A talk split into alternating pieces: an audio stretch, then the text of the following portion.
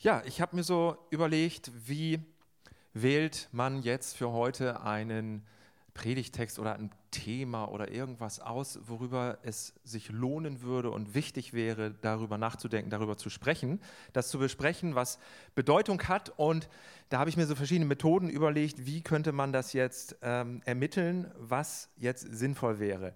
Einmal könnte man würfeln, äh, man könnte irgendwie so bestimmte Symboliken überlegen, welche Würfelzahl jetzt praktisch für welches Kapitel in der Bibel steht oder so. Ich überlegt, nee, lass ich mal. Dann habe ich überlegt, man könnte natürlich auch jetzt so 66, sage ich jetzt mal, ähm, äh, Papp. Äh, Abschnitte auf dem Boden auslegen, ne, mit den 66 Büchern der Bibel. Und dann lassen wir einfach den Hund darüber tapsen und irgendwie, wo er stehen bleibt, das ist es. Ha, darüber wird heute gesprochen.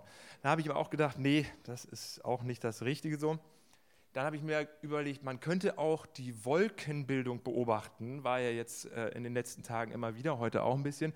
Und dann so richtig meditieren in so eine äh, gewisse, ich sag mal, in so eine innere Verfassung kommen, dass man auf einmal sieht, ah, das könnte ein Löwe sein. Daniel in der Löwengrube, das ist das Thema für heute. Habe ich auch gedacht, nee, lasse ich auch mal. Was ich manchmal gemacht habe schon, ist tatsächlich auch die eigenen Kinder gefragt, was soll ich denn jetzt mal sagen und so. Dann sagen die zum Beispiel, ja, also als sie ganz klein waren, ne? also so, Jesus äh, meinetwegen ist wie einen, ein Grashalm oder so. Und das war dann das Thema. Habe ich dann aber auch meistens nicht gemacht. Man könnte auch ein Computerprogramm fragen, äh, das gespeist ist mit allen Newsfeeds der Welt, was gerade aktuell ist und das berechnet, was gerade relevant ist.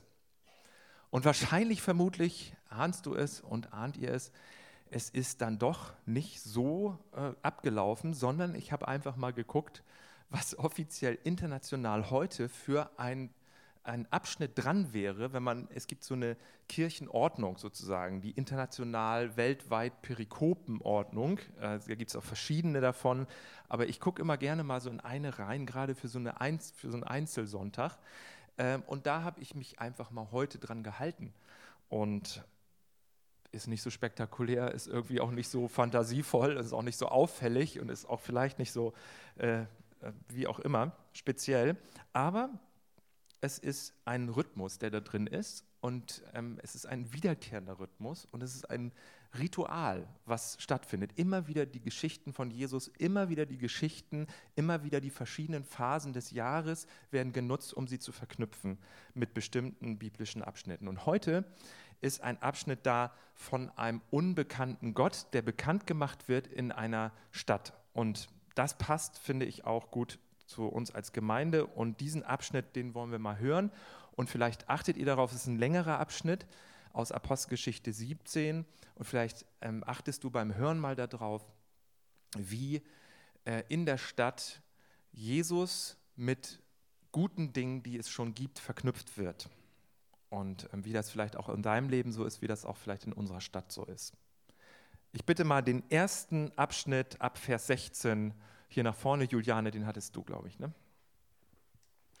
Während Paulus nun in Athen auf die beiden wartete, stellte er fest, dass die Stadt voll von Götzenbildern war. Das empörte und erschütterte ihn im Innersten. So redete er mit den Juden und den griechischen Gottesfürchtigen in der Synagoge und diskutierte jeden Tag auf dem Markt mit denen, die er dort antraf. Dabei kam es auch zu Diskussionen mit epikureischen und stoischen Philosophen. Einige von ihnen spotteten, was will dieser komische Vogel eigentlich? Andere meinten, er scheint Propaganda für fremde Götter zu machen. Das sagten sie, weil Paulus das Evangelium von Jesus und der Auferstehung verkündigte. Schließlich nahmen sie ihn mit auf den Aerophag. Wir wollen erfahren, sagten sie, was für eine neue Lehre das ist, die du da vorträgst. Denn du bringst etwas Fremdes vor unsere Ohren und wir möchten wissen, worum es dabei geht. Die Athener nämlich und alle Fremden in der Stadt hatten für nichts so viel übrig, als Neuigkeiten zu erzählen oder zu hören. Da stellte sich Paulus mitten auf den Areopag und begann, Ihr Männer von Athen, nach allem, was ich sehe, seid ihr außergewöhnlich religiöse Leute. Denn als ich durch die Straßen ging und eure Heiligtümer betrachtete, stieß ich auf einen Altar mit der Inschrift dem unbekannten Gott.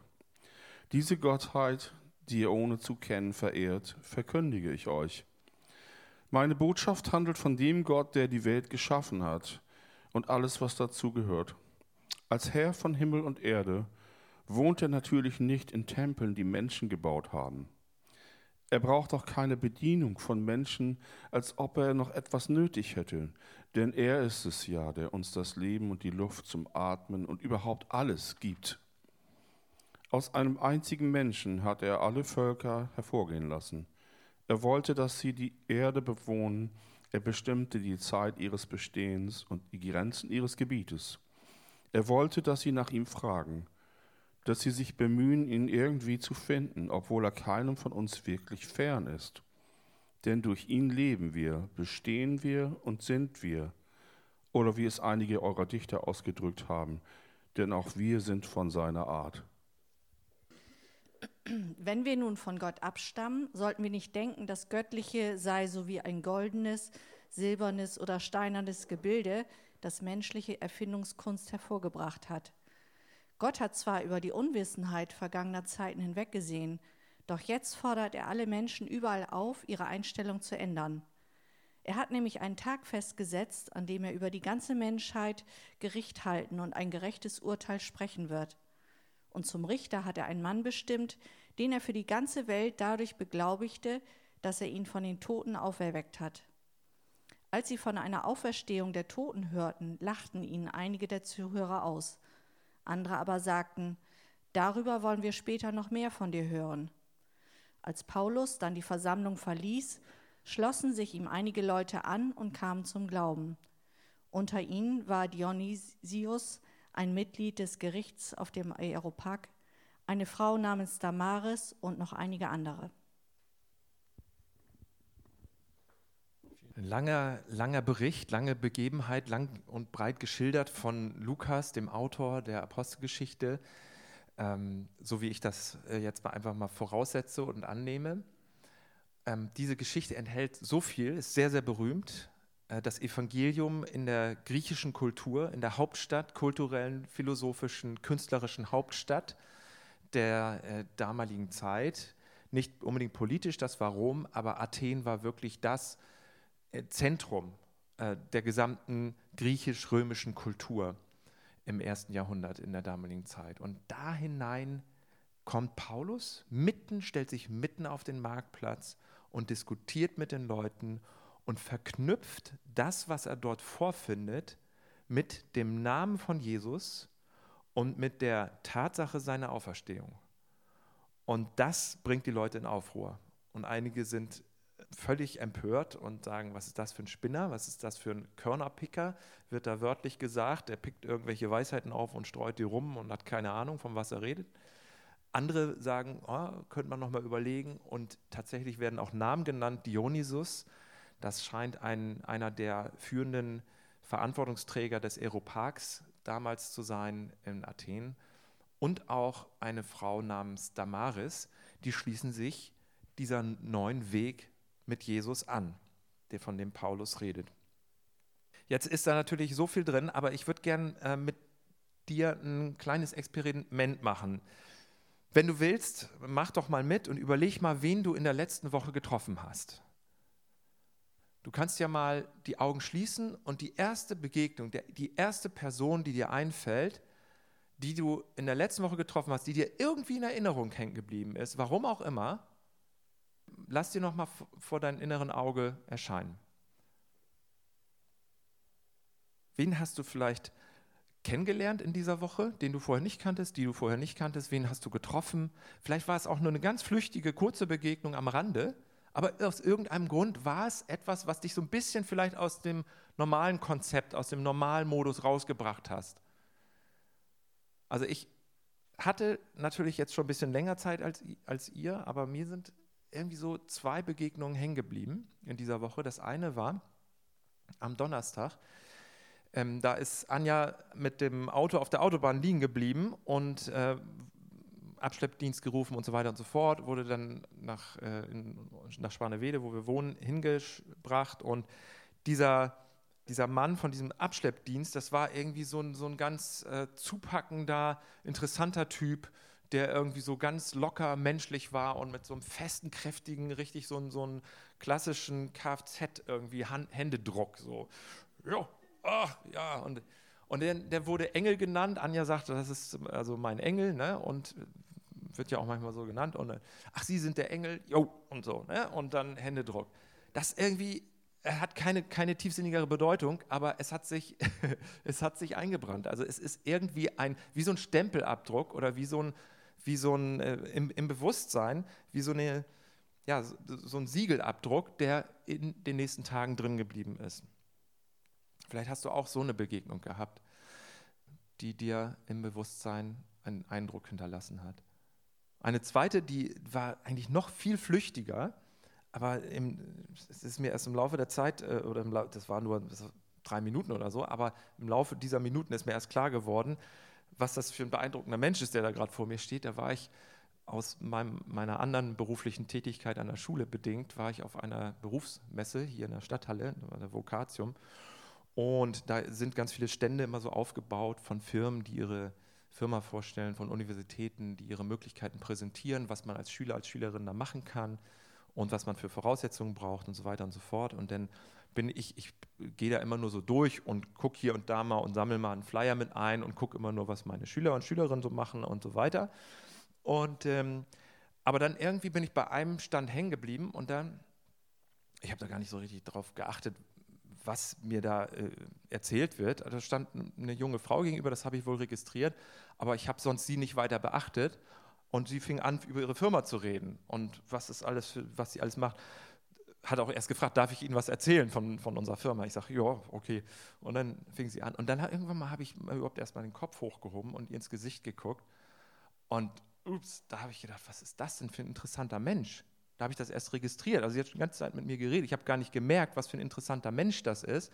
Von der Ausstrahlung, von der Optik und irgendwie so, ganz große, krausige Haare und ich will es jetzt gar nicht näher beschreiben, vielleicht ist es unangenehm, vielleicht äh, hört sie das womöglich, wollen wir mal nicht äh, davon ausgehen, aber äh, intensive Augen, ja, eine intensive Begegnung, ja, ist ja auch nicht schlimm. Also, kann man, ja ruhig, kann man ja ruhig verraten, das ist ja was Positives. Man darf ja immer, das Motto lautet ja, man darf ja mal positiv hinterm Rücken anderer reden. Ja. Das war total, also da ich, ups, was ist das denn für eine Begegnung? Wen treffe ich denn da überhaupt? intensive, intensive irgendwie Eindruck, der das hinterlassen hat. Wen hast du getroffen in den letzten Tagen, der dich aus dem Konzept gebracht hat, der dich überrascht hat, an den du dich erinnerst, an den du dich gerne erinnerst? Paulus, der trifft hier Leute und hat solche Begegnungen und Leute treffen ihn. Und einige, die bringt das völlig aus dem Konzept.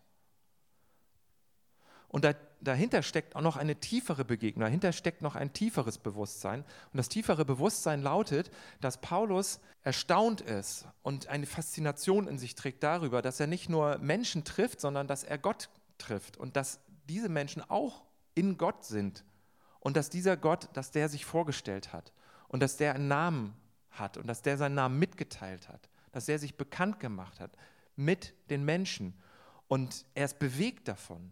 Er ist total beeindruckt von den Leuten, die da wohnen, von diesen Begegnungen, von diesen Treffen, von diesem Dialog, der da stattfindet, von diesen Interaktionen, die, die er da hat auf der Agora und dann auf dem Aeropark.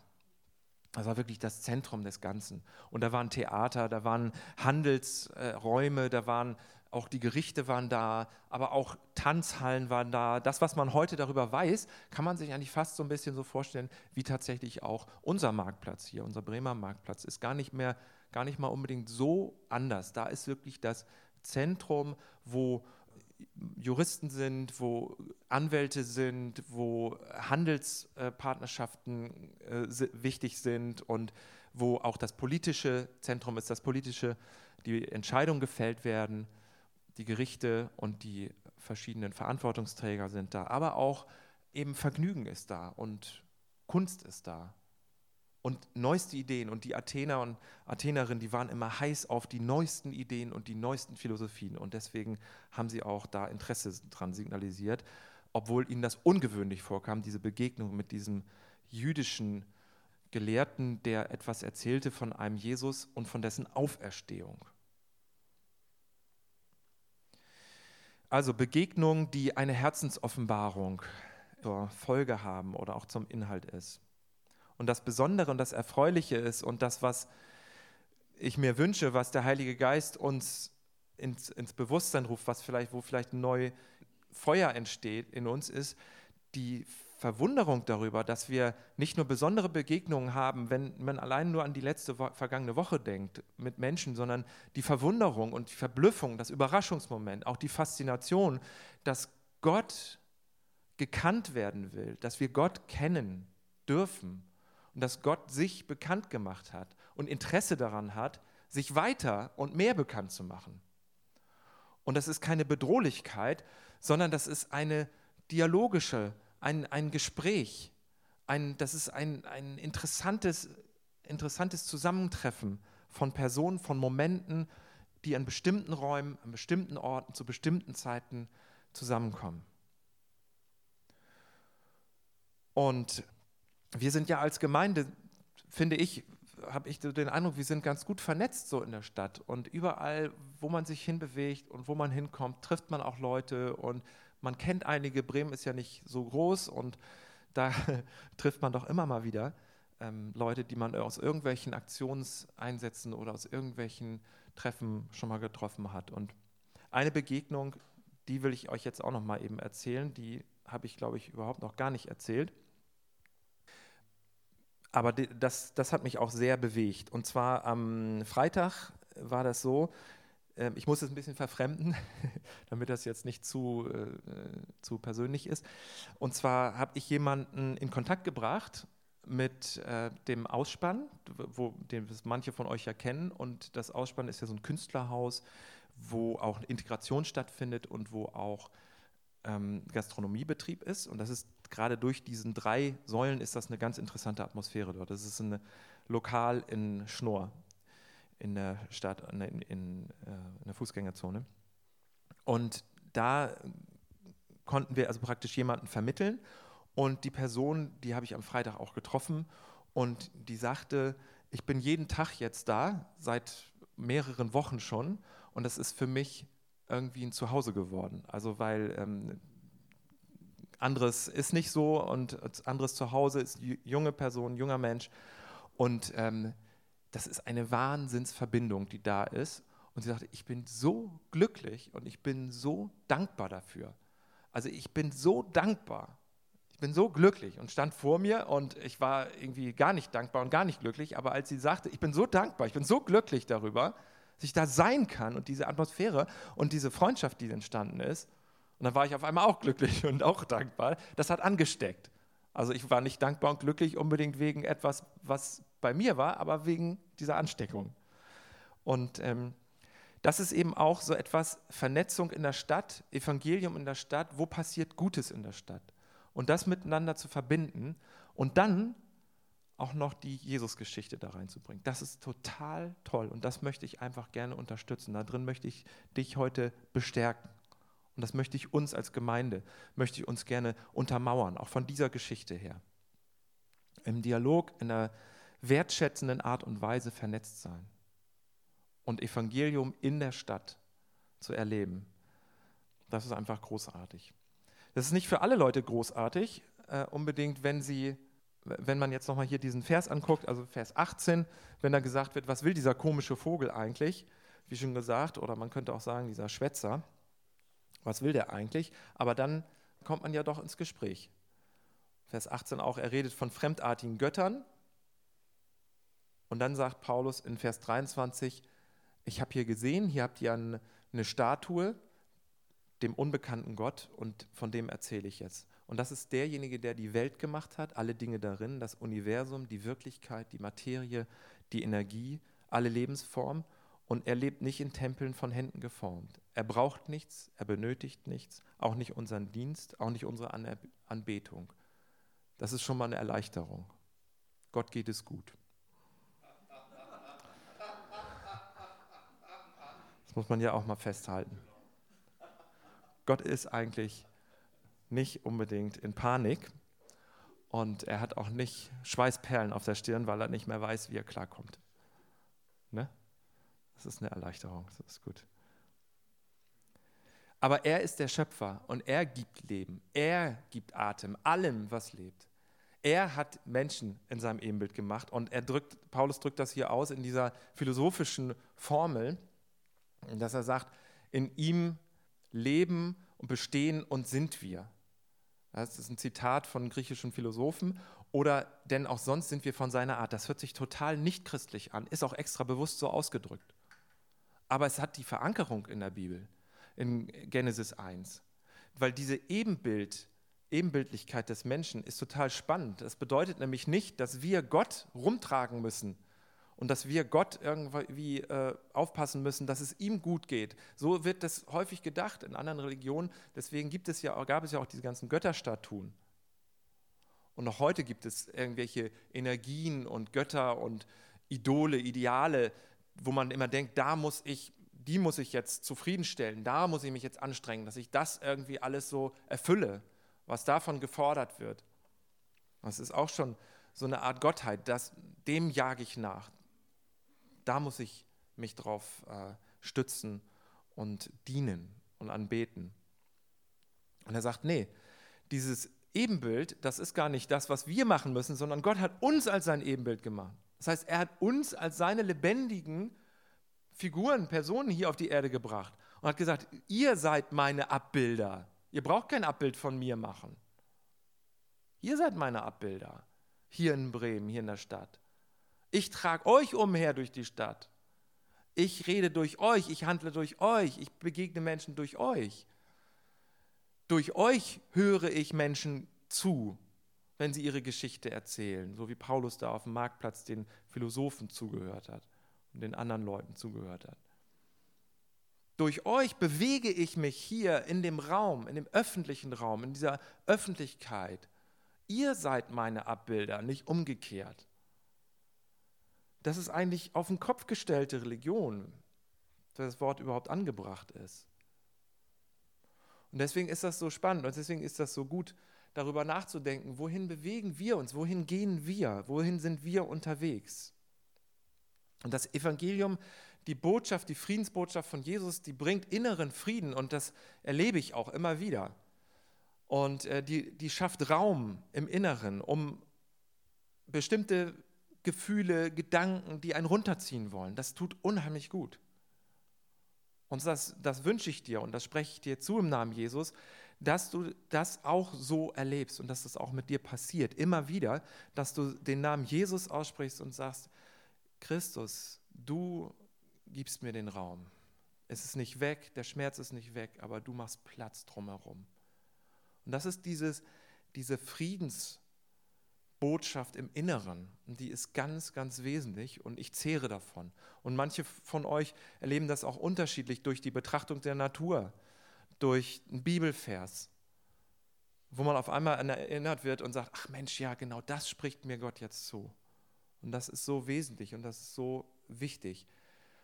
Nur die Außenseite des Ganzen bedeutet auch, es ist nicht nur, es ein, das Christentum ist nicht nur eine innere Energie oder ein, eine innere Verfassung, wo Gott uns segnet im Inneren und wo Gott uns Raum schafft und Frieden, äh, Herzensfrieden gibt, sondern es, es drückt sich aus, es, es, es geht nach draußen, es geht mitten auf den Marktplatz es geht in die Öffentlichkeit. Es gibt keinen privaten Jesus-Glauben. Es gibt einen persönlichen Glauben. Persönlich ist es immer. Für jeden von uns persönlich. Aber es ist nicht Privatsache. Und wir kommen immer mehr dahin, auch durch die Entwicklung unserer Gesellschaft, dass wir das auch merken, dass das keine Privatsache ist. Das ist auch gut so, dass wir das merken. Es gehört auf die Agora, auf den Marktplatz. Und äh, da ist es wichtig, dass wir jetzt äh, nicht denken, jetzt müssen wir irgendwie massenweise maschinengewehrartig irgendwelche Botschaften verteilen oder Handzettel oder sonst irgendwie was. Und Hauptsache, wir machen was. Und Hauptsache, wir sind aktiv. Und Hauptsache, wir, das, das alte Wort, wir evangelisieren oder missionieren oder so irgendwie etwas. Sondern äh, wir müssen ja überhaupt nicht über uns so viel nachdenken, sondern wir müssen ja viel mehr nachdenken über äh, über die äh, Menschen, um die es geht und über Jesus, was er tut. Und wir müssen ja überlegen, was, das heißt, wir brauchen Beziehungen, wir brauchen Kontakte, wir brauchen ja Begegnungen, wir müssen ja treffen. Wir wollen ja nicht irgendwas ausstreuen und fühlen uns dann ganz toll und sagen, oh, guck mal, wir haben was gemacht. Das ist für mich nicht die Botschaft, die hier drin steckt, wenn Paulus debattiert, in Dialog tritt, zuhört, Fragen stellt. Das ist, da ist noch viel mehr passiert. Lukas hat das schon gerafft. Also das, was alles nicht geschildert wird, muss man sich versuchen vorzustellen, wie er da im Dialog war mit den Leuten. Und wie interessant das auch war. Und da, da ist wirklich ein Treffen gewesen, ein Kontakt und eine Begegnung, die einen Eindruck hinterlassen hat. Und bei manchen zumindest. Manche natürlich äh, sind auch gleichgültig geblieben. Aber ähm, für mich bedeutet das, und also für Kirche auch insgesamt bedeutet das, dass wir nicht das Evangelium so verbreiten, dass wir von uns immer nur ausdenken, wir müssen was machen, sondern dass wir natürlich klar, dass wir von ähm, Menschen in unserer Nachbarschaft ausgehen und dass wir gucken, was bedeutet Evangelium, was bedeutet Gutes für meinen Nachbarn oder was bedeutet das für den, den ich gerade treffe und nicht, was bedeutet es für mich jetzt gerade. Immer nur von mir ausgehen und dann irgendwie gucken, was ich da mitteilen kann. Und das ist das, ähm, den, den Ansatz, den ich hier drin sehe, weil Paulus so geschickt das macht und so gut darauf eingeht, was die Menschen bewegt und was sie beschäftigt. Und dann verknüpft er das mit dem Namen Jesus, mit der Auferstehung. Der öffentliche Raum, das ist der Platz des Evangeliums. Das ist nicht nur unser Herz, sondern auch die Öffentlichkeit. Das ist, das ist ganz stark und ich wünsche mir, würde mir das wünschen, dass wir ähm, das weiter so erleben und dass wir weiter solche Begegnungen haben und dass wir weiter solche glücklichen Augen vor uns sehen, die sagen, ey, ich bin so dankbar dafür, das gefunden zu haben, weil man einfach als Kirche dazu beitragen konnte, dass Leute miteinander in Kontakt gekommen sind, die sich sonst nicht gefunden hätten. Wohin gehen wir? Ähm, wo sind wir unterwegs? Und da ist es gut, wenn wir in der Stadt unterwegs sind. Und wenn wir nicht denken, ich meine, das ist ein Ansatz gewesen, den hat man früher sehr stark forciert, dass man attraktive Gottesdienste macht als Kirche, dass man sagt, man hat äh, so richtig gute, inspirierende Predigten, man hat gute Musik und man hofft, dass die Menschen dadurch von Gott berührt werden. Das kann ja nicht schaden, also äh, gute Musik und, und irgendwie inspirierende Predigten oder äh, Versuche, alles so gut wie möglich zu machen. Schädlich ist es ja nicht. Und ich glaube, so schlecht ist es hier auch gar nicht. Könnte ein bisschen mehr Jubel und Begeisterung aufbranden. Aber das ist nicht das Wesen, wie das Evangelium in unsere Kultur kommt. Also das müssen wir uns vielleicht einfach nochmal erinnern. Äh, reflexartig kommen wir, denken wir immer wieder, ja, es ist doch attraktiv, Leute müssen doch kommen. Ist auch bei mir so, dass ich denke, warum boomt die Zellgemeinde nicht noch viel mehr? Ne? Oder so. Aber reflexartig merkt man, man fällt da schnell wieder zurück. Ist aber nicht der, der, die Richtung hier, sondern die Richtung ist, Paulus geht auf den Marktplatz und bringt da den Namen Jesus und seine Auferstehung in Kontakt mit dem Guten, was er da sowieso schon vorfindet. Das ist die andere Richtung, das ist die andere Denkrichtung und ähm, er lässt sich auch bewegen. Man sieht auch, wie er aufgewühlt ist. In Vers 16 Während Paulus nun in Athen auf die beiden wartete, das sind seine beiden Mitstreiter, stellte er fest, dass die Stadt voll von Götzenbildern war. Das empörte und erschütterte ihn im Innersten. Also er lässt sich von den Menschen und von dem Geschehen in der Stadt bewegen. Erschütterte ihn, wird da übersetzt. Ich muss das nochmal ein bisschen erklären, was da steht das knallt jetzt so runter, das mache ich nochmal, weil das jetzt eben zu schnell ging. Also erschüttert, da steht auch in manchen Bibelübersetzungen was anderes. Und jetzt nochmal volle Konzentration, das knallt jetzt richtig runter. Und so ist es auch übersetzt. Achtung. Bam. Warte, nochmal. Bam. Das ist voll runtergeknallt. Also neue, neue Genfer Übersetzung. Er ist empört und erschüttert. Ja. Er grimmte seinen Geist in ihm, er wurde zornig, packte ihn die Wut, war im Innersten empört. Also die wissen nicht so genau, wie sie es übersetzen sollen, aber es ist die Rede von Wut, von Zorn, weil er diese Götterstatuen sieht. Aber es ist eigentlich nicht so ganz klar vom Griechischen her, was für ein Gefühl er hatte. Klar ist nur, es war ein sehr extrem intensives Gefühl. Er war extrem bewegt von dem, was er an Geschehen erlebt hat. Zwei Bibelübersetzungen zeige ich euch jetzt noch, bisschen anders. Er wurde innerlich schmerzlich erregt, Menge, auch eine sehr interessante Übersetzung. Er regte sich auf, als er sah, wie voll die Stadt mit Statuen von Gottheiten war. Bibel in gerechter Sprache. Also er regte sich auf oder er wurde innerlich schmerzlich erregt. Das ist irgendwie so etwas neutraler ausgerückt, gar nicht diese Wutenergie, sondern es ist ein intensives, komplexes Gefühl, was Paulus hat. Er empfindet sehr tiefe, intensive, komplexe, ähm, hat, hat komplexe Empfindungen. Vordergründig ist er auch ein bisschen aufgebracht wegen den Götterbildern. Aber er stößt sie ja nicht um und er sagt ja nicht, Leute, ihr seid alle auf dem Holzweg oder so. Im Gegenteil, er erkennt ja sogar ihre Religiosität an. Es, wird, äh, um, es ist umstritten bei Auslegern, ob da so ein Touch Ironie dabei ist, dass er sie so lobt, dass er sagt, ich sehe, ihr seid alle sehr religiös. Kann möglicherweise ein Touch Ironie bei sein, aber es ist trotzdem eine Wertschätzung, es ist eine Anerkennung da und er wendet sich nicht explizit dagegen und sagt, ähm, jetzt müsst ihr die erstmal alle abschaffen. Also diese, so geht er nicht vor. Er fühlt in der Stadt. Und ähm, vielleicht hast du das auch erlebt, dass du irgendwie in dieser Woche irgendwo warst und dass du einfach zutiefst bewegt warst. Und das ist etwas, was wir brauchen, glaube ich. Also es nützt nichts, nur äh, gute äh, Pläne zu machen und gute Ideen zu haben, sondern ähm, ich glaube, wir brauchen auch das, dass wir uns bewegen lassen und dass wir uns von Gottes Geist in Verbindung bringen lassen mit dem Geschehen in der Stadt, mit dem, was Menschen erleben. Ohne dass wir uns eins machen damit und jetzt äh, praktisch uns auflösen in Emotionen. Aber wir brauchen schon ein eine, ein eigenes Empfinden dafür. Und manchmal dürfen wir uns auch ein bisschen aufregen darüber, wie Menschen sich an falsche und an destruktive Dinge binden, die sie eher hindern und hemmen in ihrer Lebensentwicklung. Dann, was sehen wir? Paulus sieht tiefer als nur die Götzen. Er sieht, dass alle umgeben sind von Herzensoffenbarung Gottes. Er sagt, da wo wir leben, sind und weben, das ist gar nicht davon abhängig, ob Menschen irgendwie den Namen Jesus schon kennen oder nicht. Alle Menschen sind umgeben von göttlicher Offenbarung. Er sieht tiefer, er sieht hinter diese ganzen Götterstatuen. Er sieht hinter das, was Menschen als Maxime für ihr Leben auswählen. Er sagt, alle sind umgeben von Offenbarung. Und nicht nur umgeben, sondern sogar durchtränkt von Herzensoffenbarung Gottes. Er sagt, in ihm leben, weben und sind wir. Wir sind von seiner Art, wie einige eurer Dichter ausdrücken. Bezug nehmend auf 1. Mose 1, erschaffen im Ebenbild Gottes. Das heißt, das ist doch auch ein Blick, den wir kriegen dürfen, den wir uns schenken lassen dürfen. Nicht nur Bewegtheit durch Begegnungen und Treffen, sondern auch ein Blick, den wir geschenkt bekommen dürfen. Alle Menschen, die, denen wir begegnen, sind umgeben von Gottes Offenbarung und durchtränkt von Gottes Offenbarung.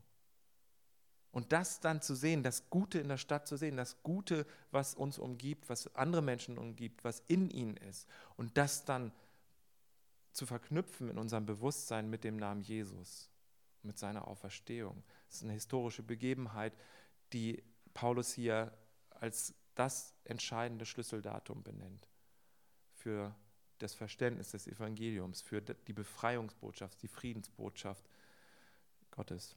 Also was sehen wir, was fühlen wir, was sehen wir? Sehen wir hinter das, was Menschen vordergründig, wem sie sich anhängen, sehen wir die Umgebung der Offenbarung Gottes, das Getränktsein von Menschen von Offenbarung Gottes. Es könnte sein, dass wir das in der Pfütze feststellen, vorm Hauptbahnhof, dass wir auf einmal feststellen, alles, was es gibt, hat so einen Aufdruck made by God.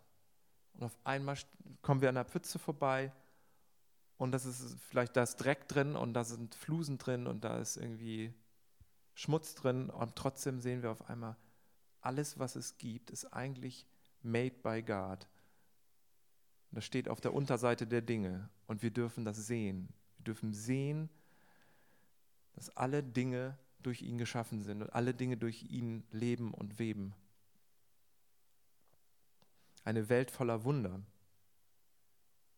Die brauchen wir nicht herbeizaubern, die brauchen wir nicht irgendwo herholen. Wir brauchen ja nicht Menschen äh, das erstmal bringen, ja, sondern das Gute, was da ist, sehen und verknüpfen. Also was fühlen wir? Was sehen wir? Das ist so meine Frage an dich, wenn du in der Stadt unterwegs bist. Wen triffst du?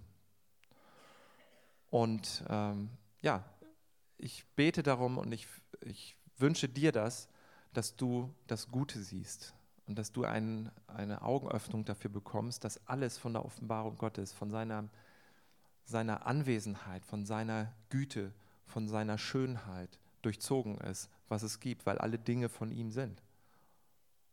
Und weil alle Menschen mit einer Gottesumgebung rumlaufen. Und ich wünsche dir, wenn du selber das noch nicht siehst, so, ich wünsche dir, dass du auch das in Verbindung bringst, verknüpfst mit dem Namen Jesus. Das ist die Schlüsselperson des Universums. Und das ist die Schlüsselperson meines Herzens. Immer, immer wenn, wenn ich irgendwann ja, irgendwie in, in Neuüberlegungen bin für mein Leben, dann passiert mir das häufiger so, dass auf, Je auf einmal Jesus mir wieder in einer völlig neuen Weise begegnet, auch überraschenden Weise. Weil Liebe hat häufig einen Überraschungsmoment. Sonst ist es keine Liebe meistens. Also muss nicht immer so sein, aber auch mal ein Überraschungsmoment. Und dieser Jesus, der wird verkündet von Paulus auf dem Marktplatz. Und ich scheue mich davor, selber sowas zu machen, würde ich auch jetzt nicht. Aber die Prinzipien, die dahinter stecken, die dürfen wir mitnehmen und die dürfen wir anwenden für uns persönlich. Jesus und seine Auferstehung zu verknüpfen mit dem Guten, was wir wahrnehmen in der Stadt. Dabei viele gute Entdeckungen in den nächsten Tagen wünsche ich dir. Amen. Wir stehen zusammen auf und ich würde einfach, ja, vielleicht auch noch mal ein bisschen Stille Zeit einräumen und du kannst vor deinem inneren Auge auch noch mal so deine Dinge vorbeiziehen lassen, die dir im Moment gerade so in den Sinn kommen und das vielleicht mit der Person Jesus, mit dem Namen Jesus verknüpfen und ihn da hineinsprechen. Dann tu das. Danke dir, Jesus, dass jeder, jede, die hier ist und die wir heute noch treffen werden, in dir leben, weben und sind und umgeben sind von deiner göttlichen Offenbarung und Schönheit und von deiner Art sind dein Ebenbild sind. Dankeschön für diese, diesen guten Stempel, den du jeder Person aufgedrückt hast oder die, diese gute Atmosphäre, die du in jede Person hineingelegt hast. Und dass du uns als lebendige, wandelnde, deine Abbilder ähm, gebrauchst und segnest und als Segenskanäle auch sein lässt. Danke dafür. Danke für alle Begegnungen, für alle Treffen, was wir erleben dürfen für alle verblüffenden Überraschungsmomente, wo du um die Ecke kommst und auf einmal wir dir ins Gesicht gucken durch eine besondere ja, oder eine Begegnung, die wir die Spuren hinterlässt. Danke für alles, was du tust, auch mit uns, auch durch uns und ja, für, danke, dass wir dich kennen dürfen, dass du dich uns bekannt gemacht hast und dass du hohes Interesse daran hast, dich noch viel mehr und weiter bekannt zu machen.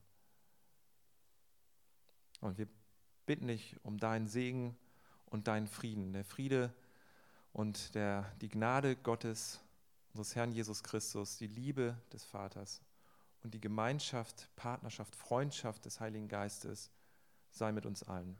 Amen.